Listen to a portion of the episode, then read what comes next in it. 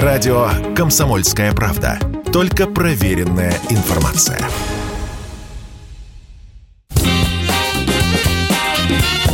Был бы повод.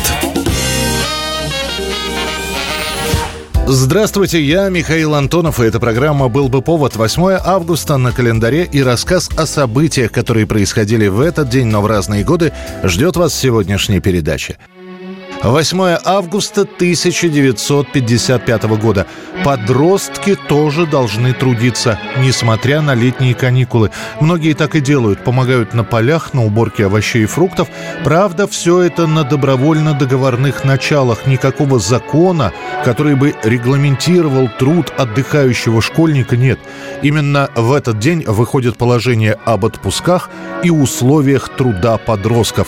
До этого в коровниках, курятниках, на полях и в садах, на заводах и фабриках подростки работали под видом практики. Решать задачи организации производительного труда школам помогают базовые предприятия. Здесь, например, приобретая простейшие навыки производительного труда, ребята получают представление об устройстве микрокалькуляторов – Теперь после выхода постановления все официально. Старших школьников разрешили устраивать на работу. Правда, это возможно только при достижении 14 лет. При этом время занятости школьников с 14 до 16 лет не может превышать 4 часов в день. Рабочий день молодых людей от 16 до 18 лет ограничен 7 часами. Использование труда на сверхурочных работах и в ночных сменах тех, кто не достиг 18 лет, запрещается. Ну и самое главное, регламентировано выплачена зарплата. Теперь уже не по договоренности с директором колхоза или совхоза, а официально, на руки, с прохождением через бухгалтерию. Современное техническое оснащение постепенно выведет школу на тот уровень научно-технического прогресса, который виден во всех областях производства. Это постановление начнет действовать с 1956 года. Именно в это время и появится ответ на вопрос «А как ты провел лето?» Ответ «Вкалывал, как проклятый». 1974 год, 8 августа. Впервые в американской истории действующий президент, тем более президент на втором сроке, под давлением общественности уходит добровольно в отставку. Свой пост покидает Ричард Никсон – Решение об отставке было принято под давлением юридического комитета Палаты представителей Конгресса США, который рекомендовал отстранить Никсона от исполнения обязанностей президента в связи с так называемым Уотергейтским делом – он не самый любимый президент. Ричард Никсон обещал закончить Вьетнамскую войну, а она до сих пор продолжается. Зачем-то Никсон пытается подружиться с русскими, с этими коммунистами. При нем расплодились хиппи. А теперь еще и выясняется, что действует президент нечестными методами, ставя прослушивающие жучки в штабе у политических конкурентов. Эта история, более известная как Уотергейский скандал, и сверг свергнет Никсона с пьедестала. Тогда, в 1972 году, когда вовсю шла избирательная кампания, и Никсон очень хотел остаться на второй срок, в отеле Уотергейт в штабе Демократической партии были задержаны пятеро агентов, которые ставили прослушку. Они заявили, что действовали по заказу приближенных к Никсону людей.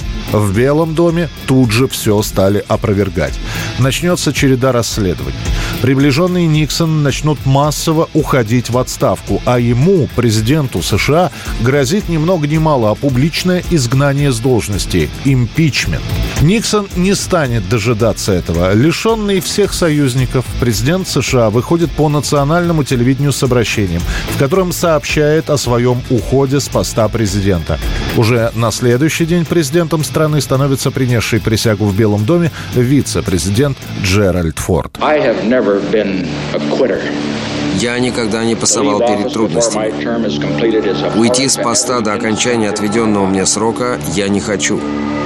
Но как президент я ставлю на первое место интересы Америки. Спустя месяц Форд своим президентским указом прекратит расследование деятельности Никсона и тем самым спасет своего бывшего шефа от реальной тюрьмы.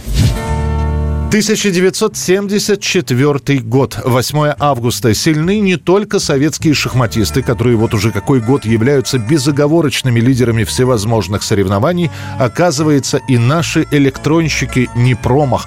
В этот день подводят итоги необычного чемпионата мира по шахматам среди компьютеров, который проходит в Стокгольме. Безоговорочным лидером становится советская шахматная компьютерная программа, названная в честь богини Каиса. В течение нескольких вечеров, а точнее сказать ночей, я наблюдал за игрой Каисы. Надо сказать, что она вела себя как настоящий шахматист. Комбинировала, демонстрировала неплохую технику, очень часто находила самые лучшие ходы. Непосредственным предшественником КАИСа была программа, созданная в Институте теоретической и экспериментальной физики. Это было в 1966 году. С тех пор эту программу будут совершенствовать и улучшать. Рабочая версия, в которую можно играть и задавать алгоритмы игры, появится в начале 70-х. О создании КАИСы тогда будут писать многие газеты, а «Комсомольская правда» даже предложит читателям сыграть с КАИСой матч по переписке. Матч э, шахматный состоял из двух партий и, кстати говоря, был выигран читателями с минимальным перевесом. На первом роботизированном чемпионате мира Каиса выигрывает все четыре партии и становится первым чемпионом мира среди шахматных программ, обогнав западных соперников. Каисе вручают 110-граммовую золотую медаль из чистого золота. Машина продолжает думать. Да, она Ну что ж. следующим ходом Да. у черных достаточно трудное положение. А она попеременно думает то над ходом белых, то над ходом Да. черных. Ну что ж, я пожелаю и машине, и вам успеха. Спасибо большое. Организаторы турнира в Стокгольме останутся недовольны только тем, что лучшие программы турнира Каиса и CS4 не сыграли друг с другом. Поэтому сразу после чемпионата будет проведен товарищеский матч Каисы против CS4. Они сыграют партию, которая закончится ничьей.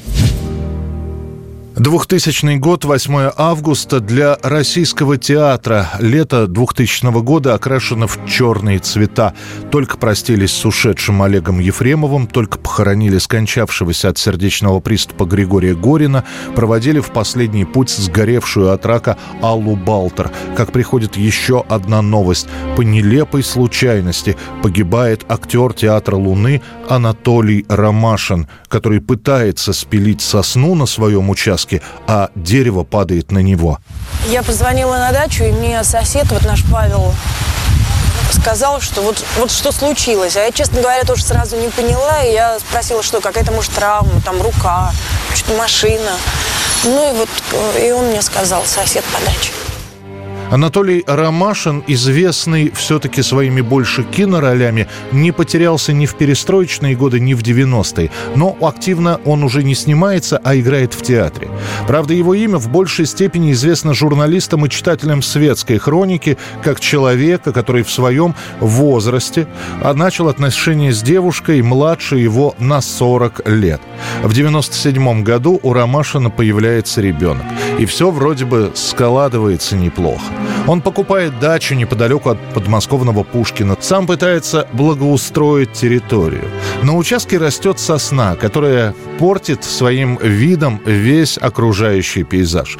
Ромашин берет бензопилу и пытается с помощниками спилить это дерево. Когда бензопила входит в ствол наполовину, сосна падает на актера. Напарник и домработница Светлана бросаются к месту трагедии, но их помощь оказывается ненужной. Ромашин умирает мгновенно. И когда мы э, прощались с Толей, ему сказали, Толь, ну зачем тебе было нужно это дерево? Зачем? После того, как приехавшие сотрудники областной прокуратуры засвидетельствовали несчастный случай и отсутствие криминальной составляющей, тело Анатолия Ромашина будет с трудом извлечено из-под дерева и вывезено в Москву. 2000 год, 8 августа. Вечер, самый разгар час пик в Москве в переходе всегда многолюдной станции Пушкинская, это станция московского метрополитена, срабатывает взрывное устройство. Трагедия в центре Москвы. Сильный взрыв произошел в час пик в подземном переходе под Пушкинской площадью. В результате террористического акта погибли люди, есть раненые. В результате теракта погибает 13 человек, а ранения разной степени тяжести получают 118. Позже будет установлено, сработало начиненное шурупами и винтами безоболочное взрывное устройство, примерно 800 граммов в тротиловом эквиваленте. Камер тогда еще в метро не было, поэтому картину происходящего восстанавливают со слов очевидцев. Примерно за 5 минут до взрыва двое мужчин подходят к торговому павильону. Их тогда было множество в этом переходе. И намереваются они расплатиться за товары долларами. У пункта обмена валюты они оставляют дипломат и пакеты. Никто не подозревает, что в них как раз и находится взрывчатка. Ударная волна разносит большинство павильонов и конструкций подземного перехода. Большинство пострадавших – это люди, которые получат ранения даже не от взрыва, а уже от взрывной волны со стеклом и металлом, который разлетается из палаток. На месте до нашего приезда одна скорая уже работала. Экипаж первым делом разделился. Один сотрудник с медиком стали оказывать помощь пострадавшим, которые самостоятельно вышли или которых вынесли. Этот теракт так и не будет раскрыт. Основная версия – чеченский след от боевиков. Другая, менее состоятельная – разборки между конкурентами за лакомый торговый кусок в центре Москвы. Через 40 дней после теракта на стене подземного перехода, где был взрыв, будет установлена временная мемориальная доска с именами жертв теракта. Это была программа «Был бы повод» и рассказ о событиях, которые происходили в этот день, но в разные годы. Очередной выпуск завтра. В студии был Михаил Антонов. До встречи.